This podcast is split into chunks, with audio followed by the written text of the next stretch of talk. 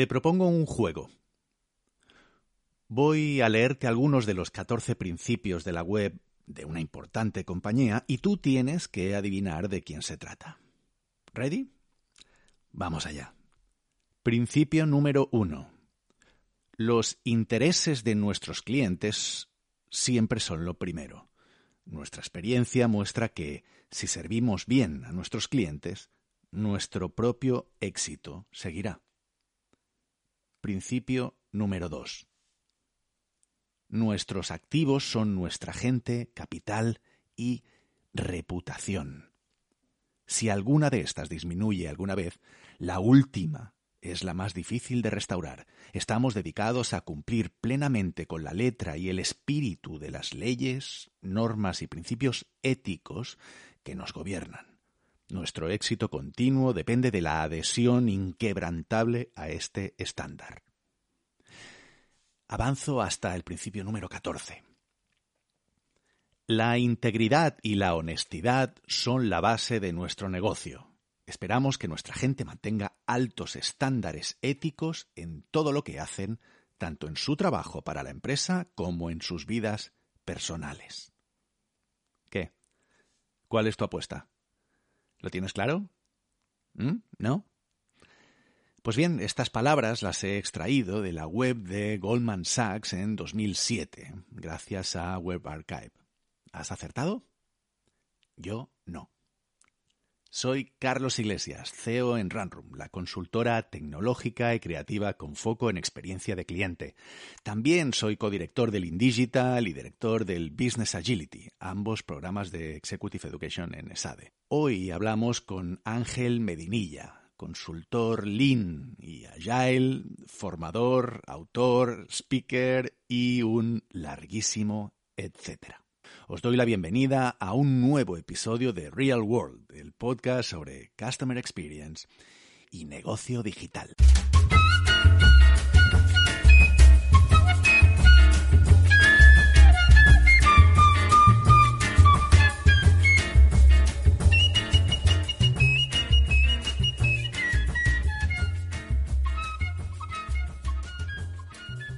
Bueno, bueno, bueno, bueno, bueno.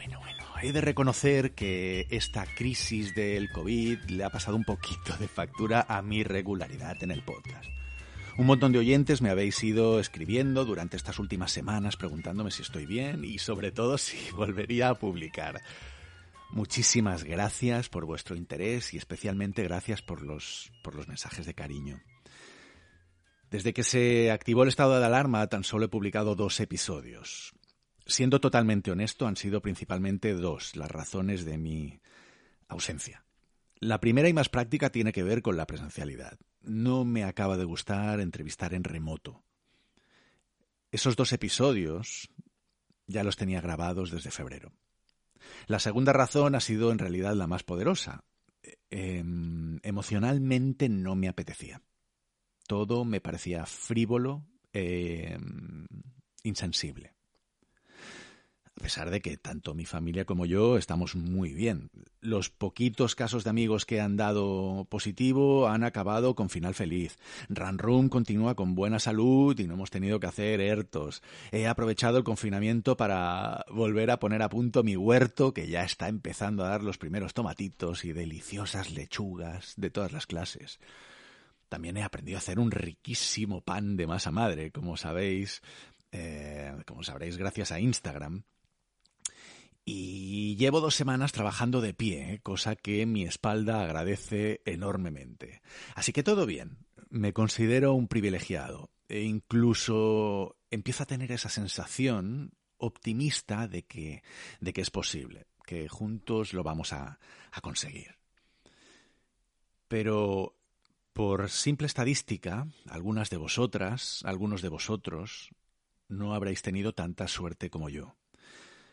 Sé, sé que no es mucho, pero os envío todo mi cariño con un abrazo virtual muy fuerte y os dedico este episodio que ya ha pasado a convertirse en uno de mis favoritos. Bien, Hoshinkanri es un término japonés compuesto por cuatro palabras. Ho-shin-kan-ri, que pueden ser interpretadas respectivamente como dirección, aguja, control y razón. Dirección, aguja, brújula, control y razón, gestión. Gestión, brújula. El año pasado dediqué algunas semanas a estudiar este marco metodológico creado por Toyota y que revolucionó la industria desde los años 90. Eh, Me fascinó la sencillez de la matriz X y, y del concepto de catchball, una técnica colaborativa para definir y dar seguimiento a los objetivos e indicadores a través de los distintos estratos de la compañía. Cocrear, de nuevo, es la clave. Los OKRs persiguen objetivos muy similares y, vienen a ser una versión simplificada y moderna de, de Hoshin Kanri. Y en mi opinión, con los objetivos estratégicos de una compañía, suele pasar algo parecido a lo que sucede cuando hablamos del propósito o plasmamos en palabras la cultura, los valores y los principios que deben guiar nuestros comportamientos. Las palabras son una representación de la realidad, pero no son la realidad. El mapa no es el territorio que decía Alfred Korsivsky. De propósito, de estrategia, de objetivos, de resultados y, en definitiva, de cultura, hablamos con Ángel Medinilla, un torbellino de energía y conocimiento. Disfrutad. Bueno, pues aquí estamos con Ángel Medinilla, eh, viejo amigo. Ángel, nos conocemos desde hace más de 10 años. Menos mal que lo has especificado porque empiezas diciendo viejo y, digo, y, ya, me estoy arrepintiendo de haber venido. Con Ángel, contigo comparto, además de la pasión por el mar, eres un, eres un, amante de la vela, como yo. Hemos tenido la suerte de navegar en tu barco. Sí, señor. Eh, juntitos. Barcelonés por elección, sevillano de nacimiento. Buena ciudadano del mundo, yo diría, porque consultor de transformación Lean y Agile, amplísima experiencia trabajando en grandes y medianas empresas de Europa, Asia, América, por todo el mundo. Autor de dos libros, eh, Agile Management y Agile Kaizen. Yo sé que eres Además, el formador oficial de Management 3.0 mejor valorado de todo el mundo. Y que Casi. Ah, Uno de ellos. Rascando, rascando. De los mejor valorados, de los que más cursos hacen.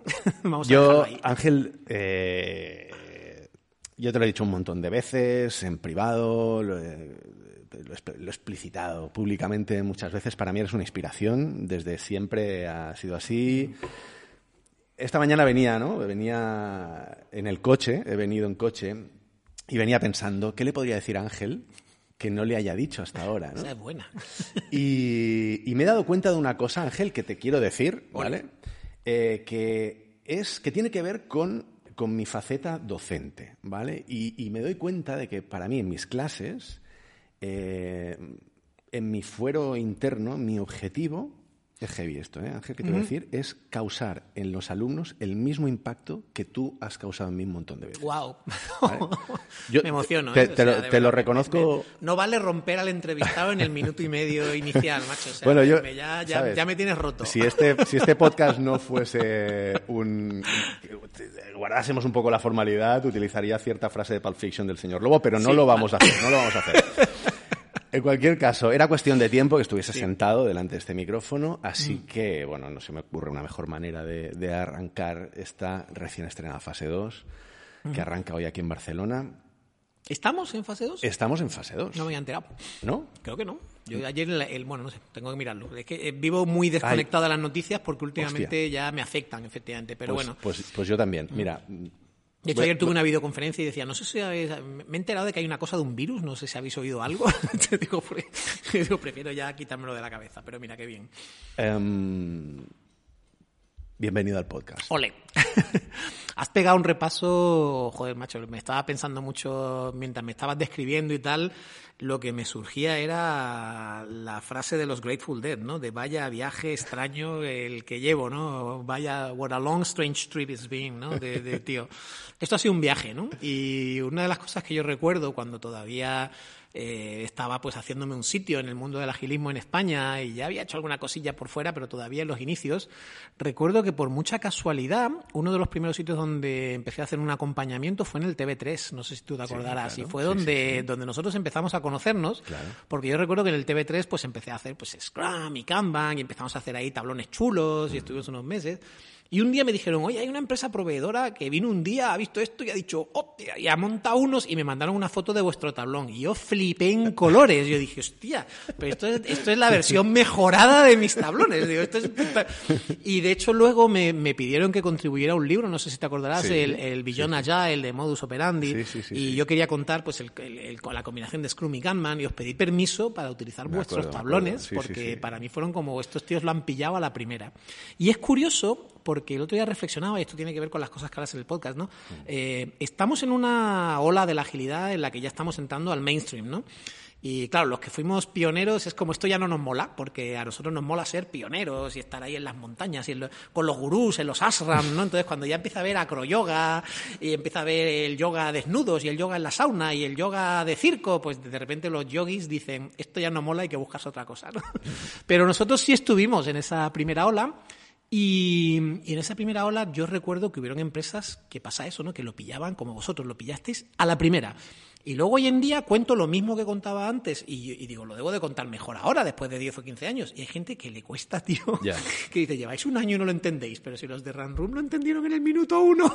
A mí esto me han preguntado muchas veces, ¿no? Y, yo, yo siempre digo que en nuestro caso es que no, no tiene tanto mérito porque realmente eh, la cultura estaba tan alineada con esos valores y principios que, era, que fue como gracias. O sea, para nosotros no fue un, un, reto, fue un gracias, fue una, una, luz, ¿no? De decir, mm, vamos hacia allá. Y creo que ese es el reto en el que estamos ahora, que los que adoptaron agilidad cuando nadie hacía agilidad es porque les enganchó muy bien. Es el mm. tema de los early adopters. El early adopter, yo lo pregunto en los cursos cuando explico en Management Cero, cuando hablo de los early adopters y del cambio, y digo, vamos a ver, eh, ¿quién es el early adopter? El early adopter es un tío que le plantean una cosa nueva y dice, esto me viene a mí fenomenal. E inmediatamente dice, esto me ayuda a mí con mi problema. No te compra el producto lo que dice es esto me ayuda a mí con lo que yo necesito. Y es lo que pasó. Y ahora lo que tenemos es gente que hay que son más early majority y late majority. son escépticos, hay que acompañarlos, hay que darles seguridad. Entonces, bueno, pues ahí, ahí está el reto. Oye, a mí me gusta mucho que yo, eh, quería presentarte, pero me gusta mucho que, quien, los invitados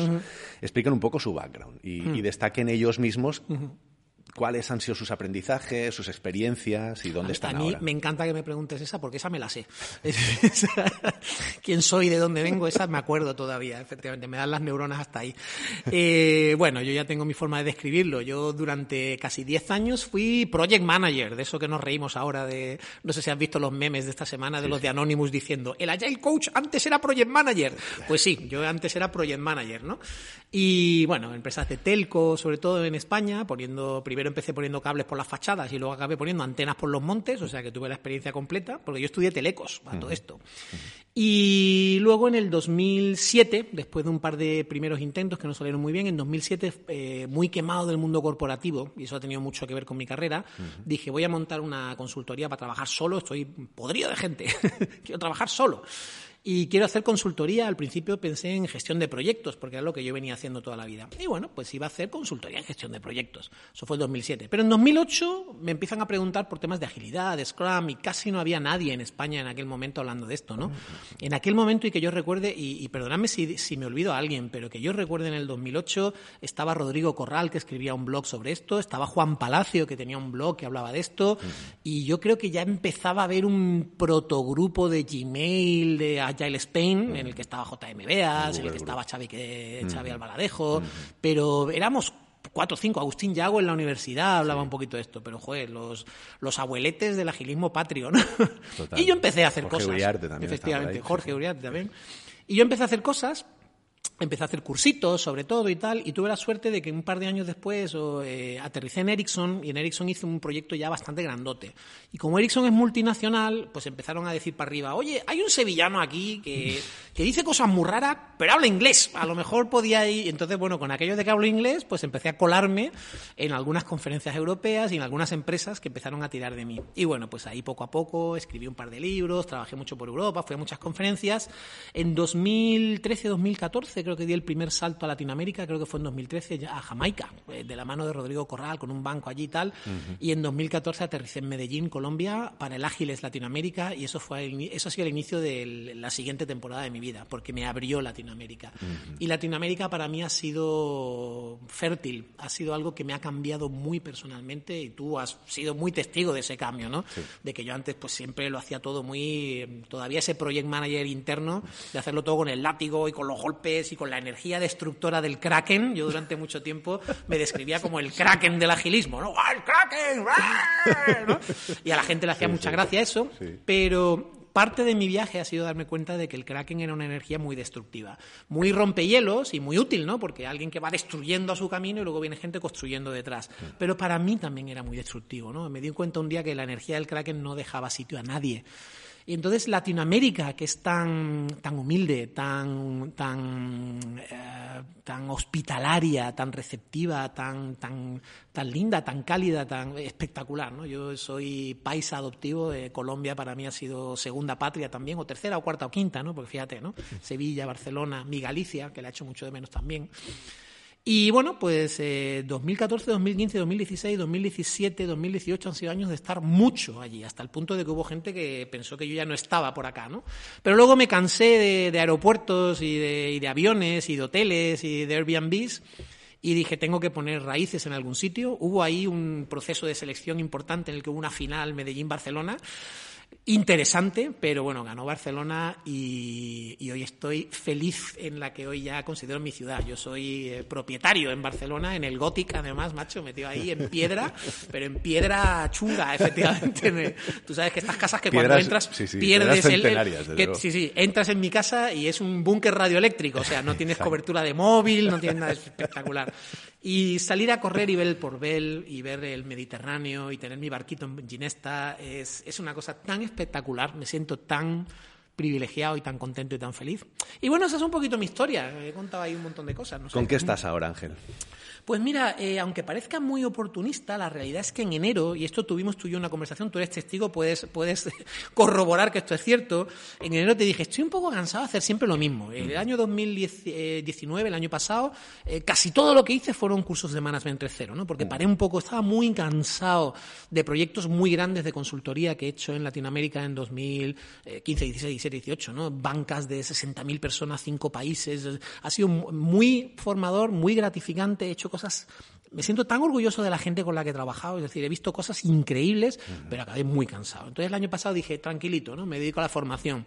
Y en enero estaba un poco cansado de hacer siempre lo mismo y dije, tengo que diversificar. Y empecé, bueno, pues a desarrollar un programa de liderazgo que estoy haciendo con un par de amigos, con Pablo Tortorella y con Juliana Betancourt, queremos hacer un programa de liderazgo que sea pues lo siguiente después del Management 3.0.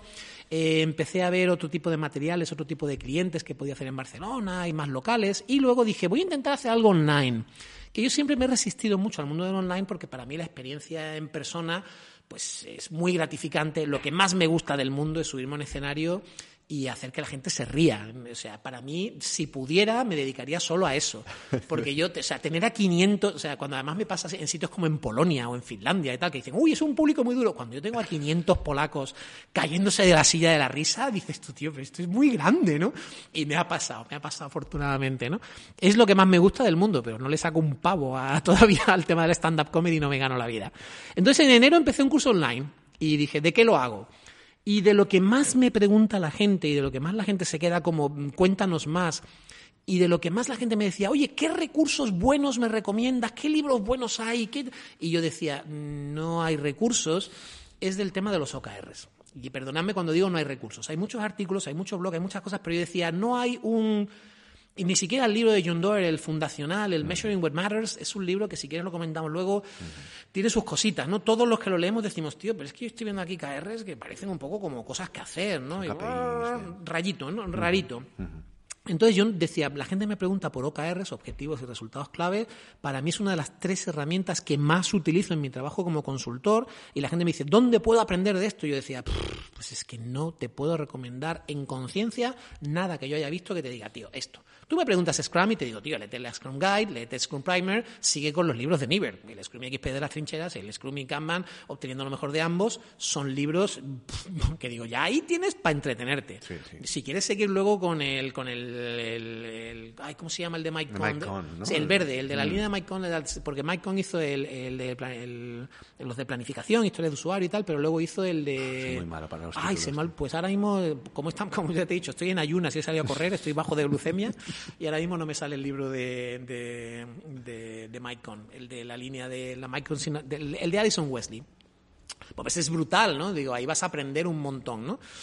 Eh, pero si me preguntas de hosting OKR, te digo, no sé. Y dije, bueno, voy a empezar poco a poco un curso de online de hosting OKR, lo pongo en Udemy, hago un grupo de beta testing, me entretengo y pumba, nos ha caído lo del confinamiento, ¿no? Entonces, joder, pues parece un poquito mm, eh, oportunista el decir, pues ahora me paso online, porque todo el mundo se ha pasado online, obviamente, y me parece muy bien, pero la realidad es que empecé con ello en enero y hoy lo lanzamos, esta tarde.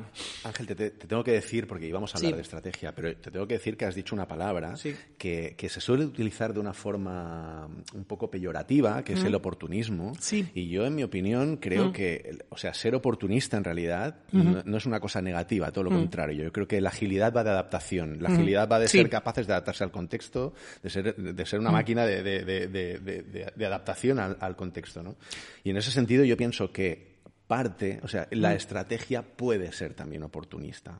No, no, solo tenemos que mm. tener, digamos que hay, tiene que haber una visión, obviamente, pero también el oportunismo es, desde luego, eh, algo muy interesante. Tienes toda la razón y, mm, no quiero caer en, algo que ha pasado durante todo el confinamiento y que un día nos reíamos, ¿no? que es esta gente que dice, es que este confinamiento, este virus, son un regalo maravilloso y decían, vete un poco a la mierda, ¿sabes? O sea, no. Entonces, lo de de repente decir, no, pues es maravilloso porque es una oportunidad, es un poco flower power, eh, unicornio que come arcoiris y caga posits, ¿no? Entonces, eh, no quiero caer en eso. Y es verdad que, ha habido una oportunidad de reinvención importante, ¿no? Es decir, más que una oportunidad, una necesidad, ¿no? Es decir, tío, pues es que te tienes que reinventar.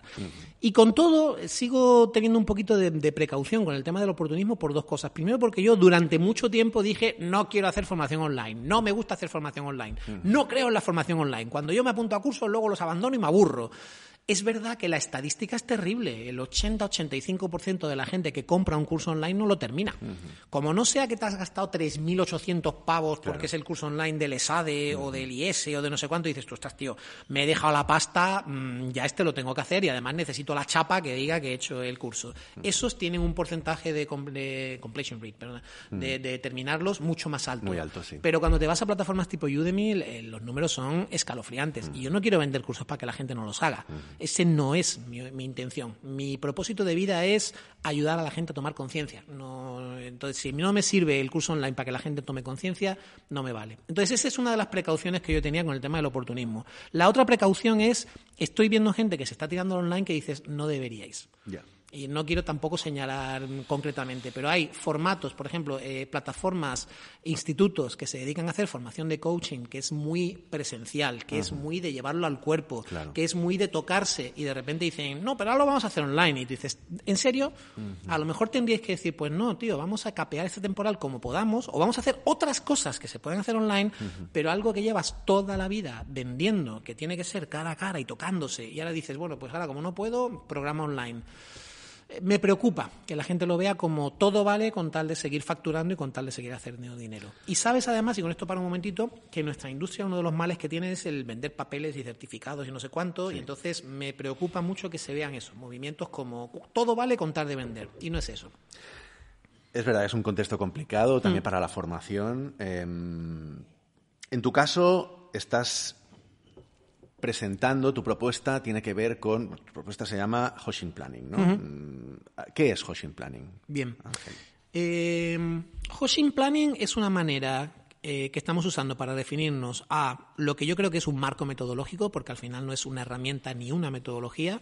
En el curso que estamos haciendo es un curso de 12 horas en el que pasamos por Toyota Kata, por enfoque en solución, por cuadrante de Kobe, en el que metemos eh, Kanban, en el que metemos un montón de cosas, ¿no? Metemos eh, desarrollo iterativo incremental, pero sobre todo hay dos componentes importantes que son con los dos pilares metodológicos, que son por los que elegimos este nombre, que son Hoshin Kanri, que viene de Toyota, y OKRs, que es la metodología que John Doerr desarrolla en Intel y que luego Google hace muy popular. ¿no? Eh, cuando Google publica el libro de How Google Works y empiezan a, mencionar el tema de OKRs, cuando luego empiezan a subir varios vídeos, y cuando un día el CEO de Google dice que es que los OKRs son la herramienta y que sin ellos probablemente, el Eric Schmidt, ¿no? Dice, cuando Eric Schmidt dice, es que esto, sin esto no hubiéramos llegado a donde hemos llegado. Entonces es cuando todo el mundo se vuelve loco y dice, hay que poner OKRs como sea. No sé lo que es, pero ponme cuatro, ¿no? Entonces, bueno, los OKRs te traen algo que es este tema de márcate unos objetivos y a continuación define cuáles son las métricas de impacto y resultado que te dicen estás logrando estos objetivos, pero si eso no lo unes a trabajar en ciclos cortos, si eso no lo unes a definir experimentos que son los que te dicen si se mueven los KRs o no, y si eso no lo unes a que toda la empresa se alinea y se comunica en tener una estrategia común, entonces los OKRs pueden caer en muchos fallos que estamos viendo en la industria. Y ahí es donde Hoshin Kanri, la idea de Toyota de ese catchball que decían los americanos, ¿no? ese pasarnos la pelota entre todos, pasarnos la pelota, cuidado, porque en el curso he descubierto que en Latinoamérica pasarse la pelota es muy como escurrir el bulto, ¿no? Es como aquí te paso la patata caliente. Delegar el marrón. No, es aquí te lanzo la idea y tú me devuelves la idea, yo te la vuelvo a pasar y jugamos entre todos, ¿no?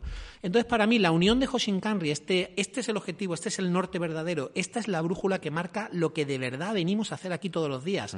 Aquí no venimos a hacer ocho horas y ganarnos una nómina. Venimos a ayudar a nuestros clientes. Venimos a transformar el ecosistema. ¿Qué es lo que venimos a hacer aquí todos los días? Esa idea de volver al propósito, que siempre lo mencionamos como muy bonito y tal, pero es que para mí es fundamental. Eh, hemos caído muchas veces en el tema de la cosmética y en el tema del cargo cult, que ahora por lo visto no se puede decir cargo cult porque es racista. ¿En serio? sí, sí, sí. Los americanos eh, tienen este tema de, la, de, lo políticamente correcto. Espero no arrepentirme de abrir este melón eh, públicamente, pero ya he leído gente diciendo que decir cargo cult es racista porque es reírse de las tribus del Pacífico que eran muy primitivas y tal. Y yo digo, no, es una cosa que pasó, está documentada, hay fotografías y, ya Feynman lo utilizaba, Richard Feynman lo utilizaba para caracterizar a la gente que hacía ciencia cargo cult, ¿no? pero bueno, pero... Eh, cuando Edgar Schein empieza a definir culturas corporativas y organizacionales y dice que una cultura se define en torno a una visión y unos valores compartidos, eso la gente ha hecho cargo cult y lo ha convertido en la, en la, porquería que vemos en las webs de misión, visión, valores, ¿no? Y lo colgamos en la pared y ya tengo una cultura. Y tú dices, tío, ¿cuántas empresas tienen valores de honestidad, trabajo, esfuerzo? Y luego la gente pues está engañando y están robando y están haciendo lo mínimo posible. Bueno, pues Creo que tenemos que recuperar el tema de la visión y el propósito. Y los OKRs, si no los enfocamos a Kanri, es decir, a ese propósito común, ese norte verdadero y esa colaboración entre todos los estamentos de la organización para conseguir un propósito unido, que es la razón por la que existe una empresa. Eso es. La empresa no existe para ganar dinero. Eso es como si me dijeras que un hospital existe para pagar impuestos.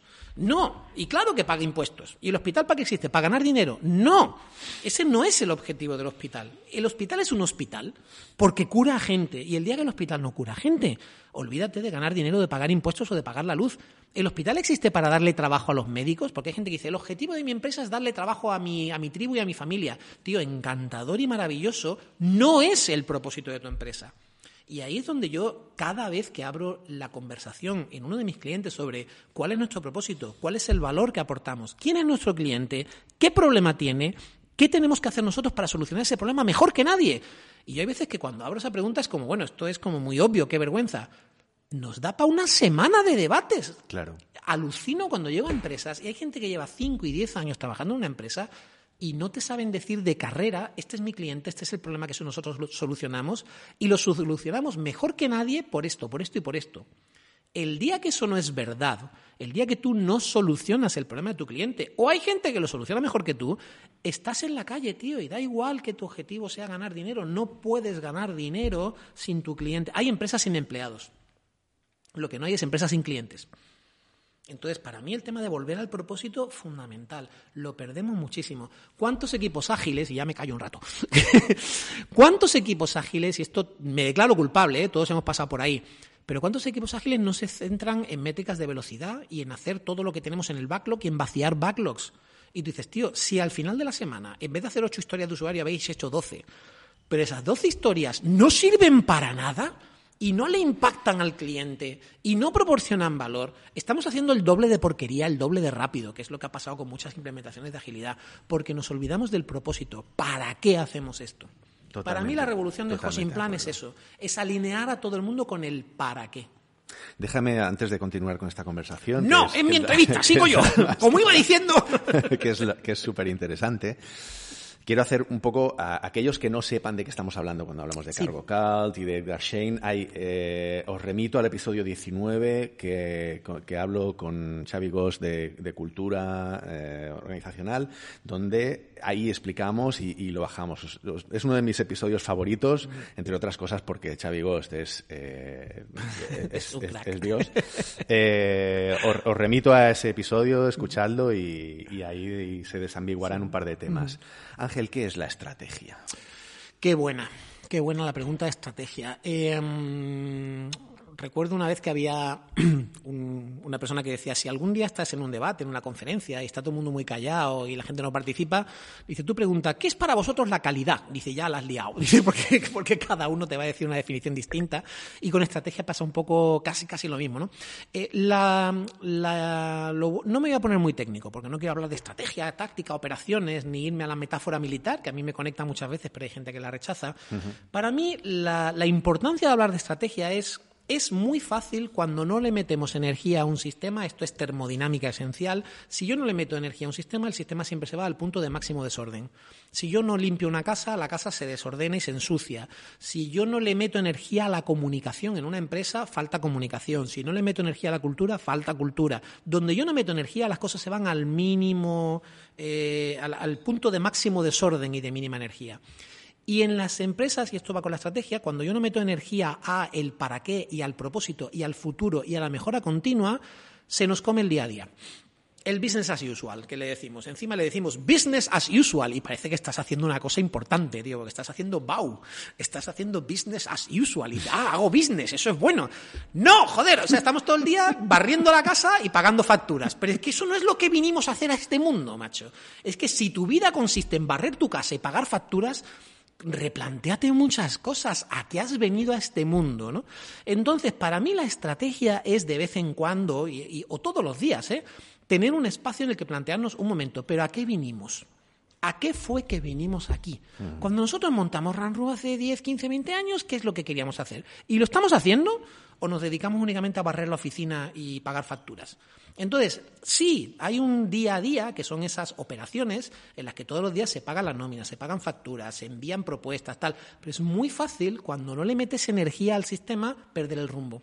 Para mí la estrategia es el rumbo, es esa brújula. Es de vez en cuando el decir, oye tío, saca la cabeza del agua, estamos nadando, nadando, nadando, nadando, nadando, nadando, y de vez en cuando decir, oye tío, saca la cabeza del agua y mira a ver si la isla sigue delante o te la has pasado. Porque si te has pasado la isla, te queda Océano Pacífico para aburrirte de vez en cuando hay que sacar la cabeza del agua y decir un momento, pero ¿a dónde vamos?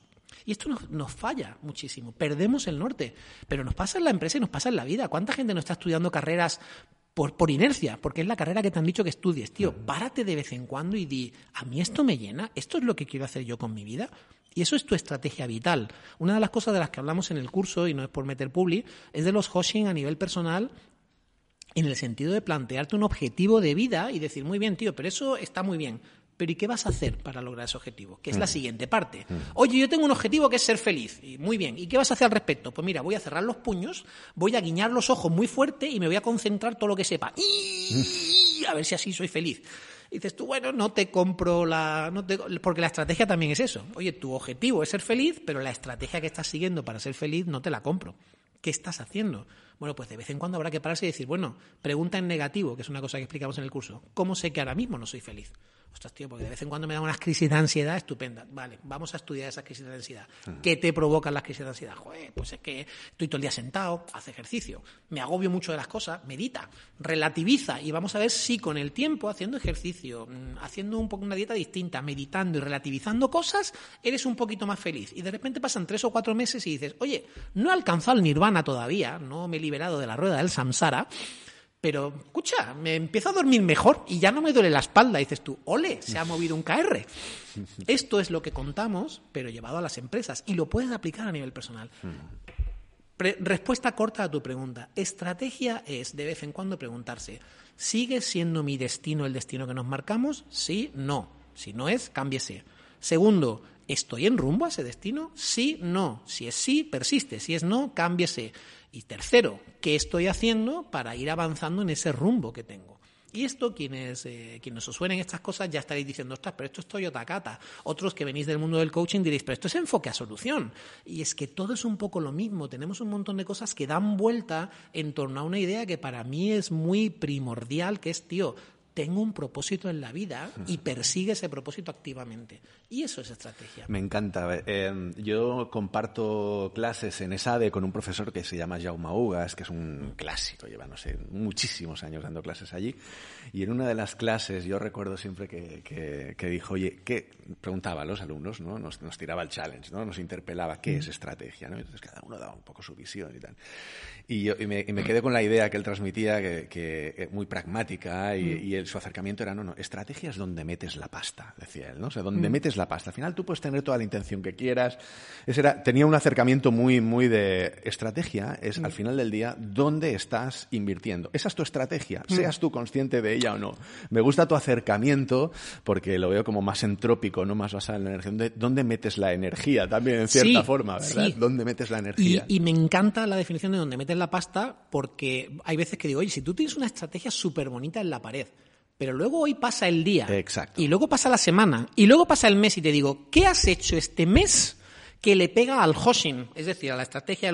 Y tú me dices, no, es que este mes no he podido hacer nada porque fíjate, digo, bueno, pues es que entonces tu estrategia es vanidad. Eso es, es, decir, eso que tienes puesto en la pared de vamos a desarrollar a nuestros trabajadores, vamos a abrir nuevos mercados, vamos a fidelizar a nuestros clientes, vamos a bajar los costes, vamos a subir en innovación y en competitividad. Precioso. ¿Y qué has hecho de todo eso este mes? No es que este mes hemos estado muy liados y no hemos podido hacer nada. Bueno, pues entonces es un ejercicio de vanidad. Eso es vanity strategy, ¿no? La tenemos, es aquello de, mira, misión, visión, valores, qué bonito, colgado en la pared. Vino una consultora y nos lo hizo ahí y, y nos lo ha puesto en la pared en Comic Sans, ¿no? Como dice que te gusta a ti. Y, y, dices, tío, pues está fenomenal eso colgado de la pared, pero la estrategia no es lo que cuelgas de la pared, la estrategia al final es lo que estás haciendo. Eso es. Y si lo que estás haciendo es pagar facturas todos los días y barrer la oficina, cuando digo esto, no digo, mi, mi consejo a los agilistas no es no barráis la oficina, es, además de barrer la oficina de vez en cuando, de vez en cuando tendrás que hacer otras cosas. Estrategia no es intención, estrategia es intención y ejecución, es acción, es meter energía en correcto, lo que importa. Correcto. Y de hecho, en Hoshin Plan, lo que le añadimos sobre todo a los OKRs, aparte de esa capa por encima de propósito mm. y estrategia, mm. es por debajo, entre comillas, si hacemos la metáfora vertical, la parte de accionables que es algo que quizá le falta un poco a los OKRs. Algunos de los enfoques que yo he visto por ahí de OKRs es ponemos unos objetivos, ponemos unos KRs y dentro de tres meses te digo, pues no se han cumplido los KRs, soy muy malos. No, espérate un momentito. Ahora viene la parte de ¿y qué hago para mover esos KRs? Uh -huh. Y ahí viene la parte de accionables, de hipótesis, de experimentos, de, de, de, de, trabajar de una manera ágil, ¿no? De ir poco a poco entregando cosas, pero al final en cada ciclo decir ¿y se mueven los KR o no? Y para mí, eh, cuando de repente vas cambiando el shift de un equipo, de output, de hacer cosas, a impacto, a realmente decir, ¿hemos movido los indicadores o no?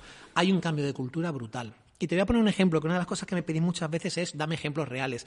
El otro día eh, hablaba con la gente de Falabella, que es una de las empresas con las que trabajé en Latinoamérica, encantadores. Ellos tienen la, la sede en, en, Chile. Es un poco el corte inglés, ¿no? Si, si, digo esto, lo mismo me matan los de Falabella. Esto es como cuando yo, cuando yo iba a Twenty y decía, bueno, esto es como el Facebook, pero en España, ¿no? Y me decían, ¡que no somos el Facebook! se, se ponían de muy mala leche. Entonces, de vez en cuando me gusta pinchar a los clientes y decía, esto es como el corte inglés, ¿no? No somos el corte Perdón, chicos de Falabella, sabéis que os quiero mucho. Pero eh, hablaba con la gente de Falabella y bueno, pues eh, ellos han ido haciendo un trabajo, sobre todo en la parte de, digital, empezaron a trabajar en, de formas ágiles hace mucho tiempo y han habido otras personas que han estado por allí, creo que Maroto, Angelia Maroto, que sabes que es mi plash, también ha pasado por allí todo esto. Y hace un añito y pico o dos fui por allí, estuve una semana y les conté el tema de OKRs, de hosting y tal. Y bueno, les impactó un montón. Entonces llegó un momento en el que cogieron a varios equipos y les dijeron, mira, eh, no vamos a preguntaros más qué vais a entregar, ni, ni cuál es el roadmap, ni cuáles son las, cuándo va a estar esta funcionalidad, eh, dame una estimación, pues no, pues tiene que ser la mitad, aquello de dame una estimación y luego negociamos, ¿no? ¿Cuánto vale la calabaza? Cinco monedas, cinco monedas por esta calabaza. Lo de las barbas de la vida de Brian, que cuento yo muchas veces, ¿no? En vez de eso les dijeron, mira chicos, el objetivo es vender tarjetas de crédito. Esto es lo que hay que hacer, vender tarjetas de crédito. Y al final del trimestre, a mí me da igual si habéis entregado las features o no habéis entregado las features. Lo que quiero saber es si estamos vendiendo tarjetas de crédito o no. Así que solucionadme este problema. Y se les dio mucha libertad a los equipos para decir, mira, haced lo que os dé la gana, pero que venda tarjetas. Bueno, pues seis meses después habían triplicado la, venta de tarjetas que habían hecho en el año anterior. Y ahí es donde, ahí es donde de repente empiezan las revoluciones, ¿no? Porque de repente todo el resto de la compañía dice, pero tío, ¿pero qué habéis hecho? Entonces dice, pues nada, pues decirle a los equipos, mira, esto es lo que tenéis que lograr. Y siempre cuando vendemos una idea tan simple y tan sencilla, muchas veces la gente dice, algo más tiene que haber. Y tú dices, no, es, juntar a todo el mundo y decirles, este es el problema. Te pongo otro ejemplo práctico real. Cuando estuvimos en Mancolombia, uno de los grupos, porque en Mancolombia el proyecto que hice con ellos, lo grande fue que lo llevamos a toda la organización, no solamente a las áreas técnicas. Entonces había un grupo que se encargaba de la parte de cajeros automáticos. Este ejemplo lo he contado varias veces porque me resulta muy, muy identificativo de lo que hacemos. Eh, y entonces el problema dijimos, oye, ¿qué estamos intentando solucionar con los cajeros automáticos? Y dijeron, disponibilidad. El problema que tenemos ahora mismo es la disponibilidad de la red de cajeros. Y yo dije, ¿cuál es el problema de disponibilidad? Y me dicen, bueno, que la gente llega al cajero y no hay dinero. Y luego llegan al cajero y está roto. Y luego llegan al cajero y hay un indigente durmiendo en el cajero o está sucio o lo que sea y no pueden entrar porque no hay un mantenimiento del cajero de lo que es el espacio, ¿no? Y dije, ¿y esto por qué? Y cuando empezamos a tirar un poquito del hilo, nos encontramos que hay tres empresas proveedoras. Una que se encarga de los camiones blindados que traen el dinero, otra que es la que repara el hardware y otra que es la que mantiene limpio el espacio. Entonces, ¿qué ocurre? Llegan los del camión blindado y no pueden meter dinero porque está roto el cajero. O se van los del camión blindado. Llegan los de arreglar el cajero, arreglan el cajero, se van, pero no hay dinero porque no, el camión blindado no pudo. Vuelve el camión blindado. No pueden reponer porque se ha metido un indigente, una familia, o está sucio, o está. Mm, entonces se va, se va el camión blindado. Llega la empresa de mantenimiento, limpia el cajero, se van, no hay dinero. y así seguimos jugando a dónde está la bolita, dónde está la bolita. Entonces lo que hicimos fue juntar a estas tres empresas porque es que nos decían, es que esto no es de mi empresa, es que esto no es de mi empresa. Y esto es uno de los problemas que intentamos solucionar con Hoshin. Es que esto no es de mi departamento, es que esto es de marketing, es que esto es de operaciones, tío, esto es Run Room. Y el día que alguien de Run Room me diga, es que esto no es mío, es que esto es de mi compañero, vamos a empezar a, vamos a llamar a Medinilla con la goma de butano, al Medinilla modelo 2010 a que venga con la goma de butano a calentarle los riñones a la gente y decir, el próximo que vuelva a decir es que esto no es mío, es de mi compañero, le mato, le arranco la cabeza a un mordisco. Bueno, pues básicamente lo que hicimos fue juntarlos a los tres y decir, mira, no vamos a volver a preguntaros si has pasado con el camión, si has limpiado el cajero o si has arreglado el software. Este indicador de la pared es disponibilidad de la red de cajeros y este indicador de la pared es responsabilidad de vosotros tres. No me contéis más historias. Hablaos. Tres meses, 62% de incremento de, la red de cajeros en todo el país. Y dices tú, ¿pero qué me estás contando? Nos llama el presidente. ¿Qué habéis hecho? Y digo, nada, Carlos, juntarlos y decirles que se hablaran.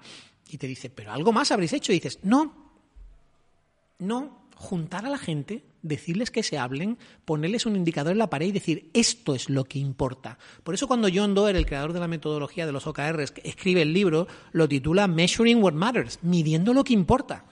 Y esto solamente este cambio de dejar de medir costes, esfuerzos, tareas, tiempos y medir impactos, medir en el cliente si esto está solucionando el problema o no, esto ya es una revolución brutal. Esto ya cuesta mover una cultura entera y dejar de medir si la gente ficha su hora y se entregan lo que han dicho que tenían que entregar y en vez de eso decir, no te voy a volver a preguntar por eso nunca mientras se mueva el indicador de la disponibilidad de la red de cajeros, tío. Si los cajeros están disponibles, yo soy feliz. ¿Y a qué hora está entrando la gente? ¡Me da igual!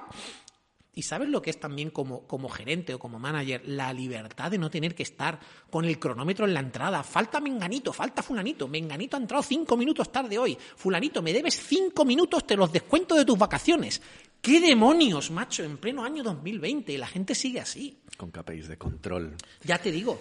Em, una de las cosas también que yo suelo ver es que, la, que solemos pensar que los OKRs nos traen la estrategia, ¿no? Y los OKRs no son estrategia. Los OKRs, ¿no? Hoshin es una herramienta de despliegue estratégico, no es una herramienta... Sí. La estrategia es otra cosa, ¿no? La estrategia es lo que tú defines. ¿Qué, qué otros errores solemos cometer? Mira, el, que acabas de mencionar es, más que un error, es una expectativa muy típica, ¿no? Yo este, con el confinamiento hemos hecho muchos webinars y tal, y había gente que me decía, oye, ¿qué OKR son buenos para recursos humanos? Y yo decía, no me he explicado, no me he explicado nada bien. Yo, yo no valgo para esto, yo me tengo que dedicar a otra cosa.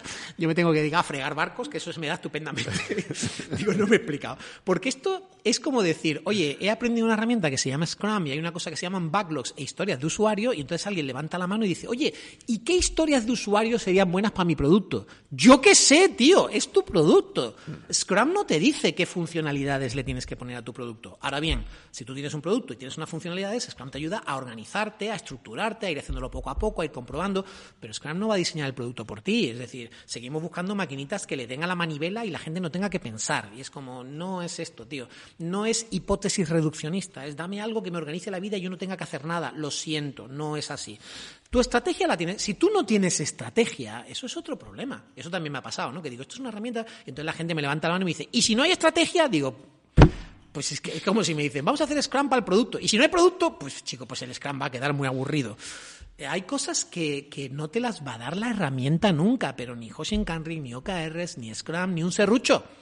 Es como, oye, mira, aquí tienes el serrucho. Y si no hay madera, bueno, pues si no hay madera, el serrucho te va a servir de muy poco, no hay estantería. Porque el objetivo al final no es comprarte un serrucho y aprender a usar el serrucho ni siquiera es tener una estantería. El objetivo es que tienes todos los libros tirados por en medio y los quieres tener organizaditos. Y se te ha ocurrido que una solución es una estantería. ¿no? Entonces, sí, esa es muy típica. Eh, luego, los dos errores clásicos que se cometen en OKRs es yo hago unos OKRs para, para mí, en mi mesa, en mi esquina, en mi departamento, en mi equipito de mi área, de mi grupo. Y me hago mis OKRs y me olvido del resto de la compañía. Es verdad que hay gente que dice, pero es que yo no puedo imponer los OKRs a toda la organización, no tengo esa capacidad de convencer, tengo que, ¿cómo hago para convencer a todo el mundo? Y eso es otro problema, que es el problema del cambio cultural y de la gestión del cambio, etcétera. Pero pero lo que no podemos es suboptimizar. Fred Kaufman lo explica fenomenal. Fred Kaufman es un argentino que es el del Conscious Business Coaching y él tiene un ejemplo, como todos los argentinos, un ejemplo de fútbol y es demasiado bueno como para no copiárselo. Yo siempre le doy crédito, pero es demasiado bueno como para no copiárselo. Tú imagínate que tú tienes un equipo de fútbol y le dices al portero, oye, yo te voy a pagar a ti según los goles que te meten. Tú primero cobras 100 millones, pero por cada gol que te metan te quito un millón. Y luego al delantero le dices, oye, yo te pago a ti por los goles que metes. Mm, tú no cobras nada, pero por cada gol que metas te pago un millón. Bueno, pues ese equipo va a ganar muy pocos partidos. Porque para empezar tienes un delantero que prefiere perder 53 a 54 que ganar 1 a 0. Porque si gana 1 a 0, gana un millón. Si perdemos 53 a 54, ha metido 53 goles, gana 53 millones. Ese es el problema de la suboptimización. El delantero está trabajando para el delantero, no para el equipo. Y luego tienes un portero que prefiere que perdamos 0 a 1 que que ganemos 54 a 53. Bueno, pues ya está. O sea, tienes dos personas que prefieren perder. Y lo que es peor, nos quedan 5 minutos de partido, vamos ganando 1 a 0, le dices al delantero, baja a defender y te dices que ese no es mi trabajo. Yo todavía podría meter otro gol. Yo me quedo aquí arriba.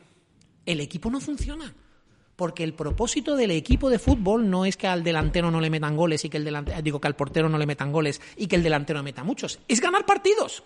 De hecho, Kaufman tiene una grabada muy buena en Estados Unidos, en LinkedIn, creo algo así, está dando una charla y dicen, ¿cuál es el propósito de un equipo de fútbol? Y alguien del público dice, meter goles. Y entonces Kaufman se queda callado y se empieza a reír y dice, ¿ves? Por eso los americanos sois tan malos en el fútbol. dice, no habéis entendido de qué va el juego. El objetivo no es meter goles. Tú estás asumiendo que por meter goles vas a ganar el partido, no necesariamente.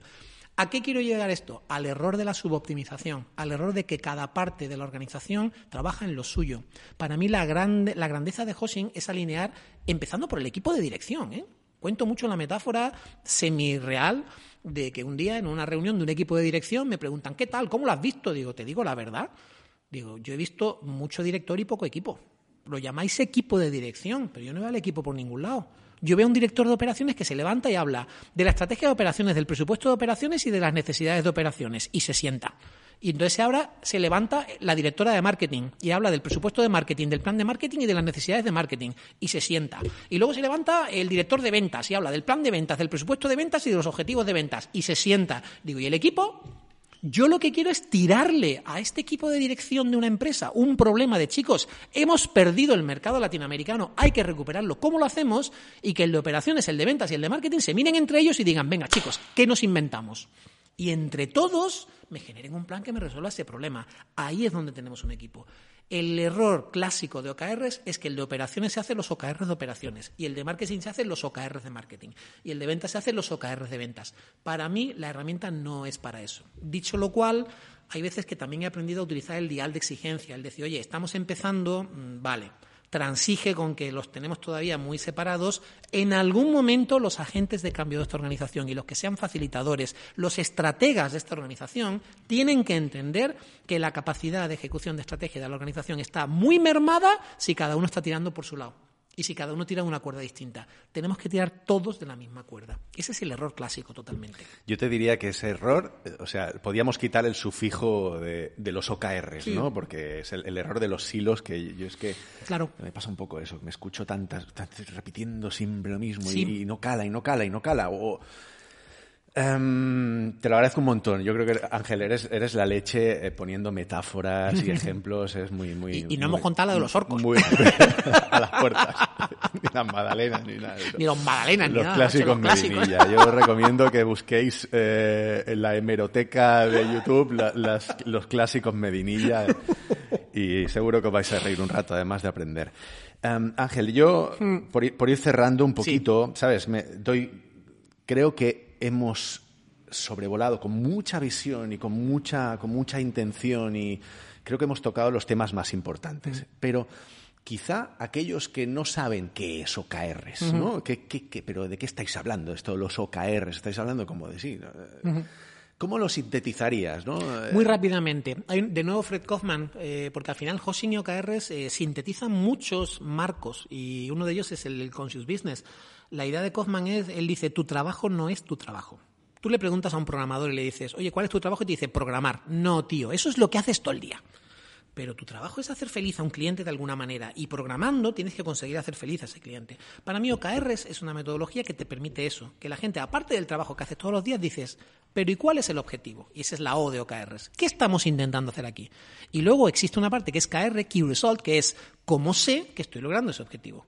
Un ejemplo que utilizo mucho últimamente es el del autobús que va de Barcelona a Madrid, que creo que ya me lo has escuchado, ¿no? Oye, ¿el objetivo cuál es? Llegar a Madrid. Bueno, pues ¿cuál es el indicador clave? Entonces tú haces un proyecto y la gente dice, pues hay que hacer 600 kilómetros y la velocidad media va a ser 100 kilómetros por hora y el consumo va a ser de 10 litros a los 100 kilómetros, por tanto 60 litros. Y cuando preguntas cómo va el proyecto, la organización tradicional te dice, pues mira, llevamos tres horas, hemos recorrido 350 kilómetros, cuando la previsión era 300, y hemos consumido 26 litros de combustible, cuando en teoría vamos a haber consumido 30. Y tú dices, ah, pues entonces el proyecto va fenomenal. Oye, una pregunta, ¿cuál es el último pueblo que habéis pasado? Dice, a ver que mire, Perpiñán. Y tú dices, ostras, tío, vais en dirección contraria. Porque estás midiendo KPIs, Key Performance Indicators. Todo el mundo piensa que las métricas estratégicas son KPIs, porque ya asumimos que métrica igual a KPI. La P de KPI es performance, rendimiento. Estás midiendo el rendimiento del autobús y el autobús está rindiendo a tope, pero en dirección contraria. El objetivo no es consumir poco combustible. El objetivo no es ir muy rápido. Y es buenísimo que vayamos muy rápido y consumamos muy poco combustible. Pero el objetivo es llegar a Madrid. Por tanto, ¿cuál es el indicador clave? Distancia a Madrid. Distancia a Madrid, macho. Llevamos tres horas. Distancia a Madrid. Pues eran 600 y ahora es 930. Digo, pues fatal. Pues el proyecto va muy mal. Esa es la métrica clave, la que me dice si estoy logrando mi objetivo.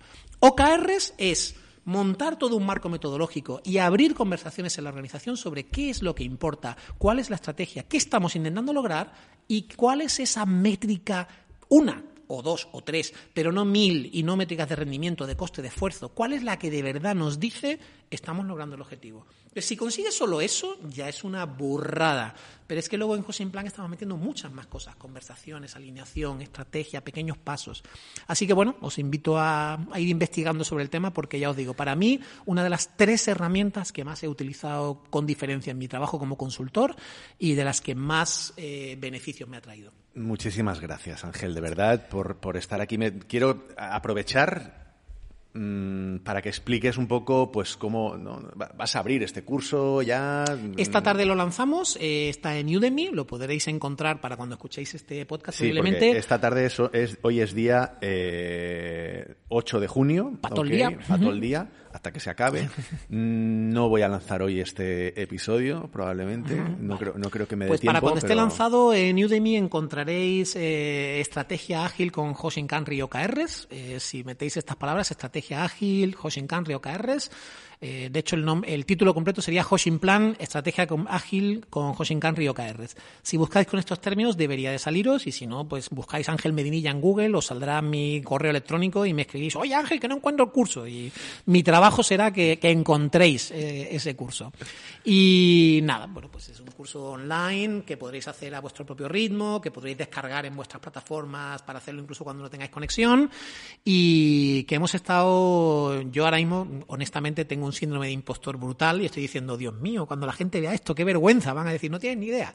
Pero afortunadamente he hecho, y quería tirarles también un pequeño reconocimiento, durante los últimos dos meses y medio, casi tres meses, he estado trabajando con un grupo de personas que me han hecho el beta testing del curso, eh, siete personas de Latinoamérica, siete personas de España, de empresas como Movistar, Vodafone, Banca de Perú, Falabella, eh, y luego también pequeños emprendedores, gente que tiene una agencia de marketing digital, gente que trabaja en sector farmacia, un grupo es espectacular, con un talento increíble. Y ellos están muy contentos. Entonces, el, remedio al síndrome del impostor es de vez en cuando pensar, yo no soy tan listo y tan inteligente como para engañar a esta gente tan inteligente. Entonces, si ellos dicen que está bien, me voy a tener que creer que el curso está bien. Y ojalá, ojalá os sirva y ojalá os oriente. Estoy convencido de que será así. Eh, Gracias. a ti, Carlos, tenía muchas ganas de. Ya, ya, tenía un poquito de pelusilla, ¿eh? Estaba diciendo, oye, estás llevando a todo el mundo y a mí no me llevas, ¿esto qué pasa? ¿Hay algo ahí que todavía no hemos resuelto o qué? Hace tiempo que, hace tiempo que quería. Es verdad que a mí esto del, confinamiento. Eh, no he hecho ninguna entrevista durante el confinamiento. He lanzado dos, dos, episodios que ya tenía grabados previamente pero he preferido esperar hasta el momento de poder hacerlo presencialmente, porque para mí es importante poder mirarte a los ojos y poder... Eh, ¿no? Es otra energía. Es otra energía. y, nada, hoy estamos muy telúricos, ¿eh? estamos muy, energéticos. Otro día me invitas y, conocéis una parte de mí que todavía conoce muy poquita gente, que es en los tres últimos años sobre todo, cómo he ido conectando con este tema de las energías, que es muy anti-Medinilla 2010, o sea, es todo lo contrario. Yo antes era una máquina de ejecutar proyectos y ahora me dejo llevar mucho más por eso, por la intuiciones, la energía, la conexión, las personas, el espacio. no dejéis de seguir a Ángel para, para, para aprender sobre chakras. Síganme para aprender sobre... para más consejos energéticos. Muchas gracias. Ángel, a ti, Carlos, un placer, un placer brutal. Y hasta aquí, amigos y amigas, este episodio de Real World, el podcast sobre experiencia de cliente y negocio digital. Muchas personas me decís que soléis escuchar este podcast con papel y lápiz, que tomáis apuntes, que los volvéis a escuchar más de una vez. Yo confieso que es algo que me hace estallar la cabeza. Pero lo entiendo, porque hay, invitadas e invitados como el de hoy que merecen ser escuchados más de una vez. Su voz merece ser compartida. Así que ojalá envíes este episodio a todas las personas con las que compartas tu día a día laboral. Ojalá les invites a escucharlo. Ojalá, ojalá uses tu poder de persuasión y les expliques por qué crees que les puede parecer interesante. Porque son las voces que necesitamos para cambiar el mundo, el mundo real. Agradeceros una vez más vuestra fidelidad, vuestros likes y vuestras reseñas en las distintas plataformas de podcasting. Un fuerte abrazo y os espero en el mundo real.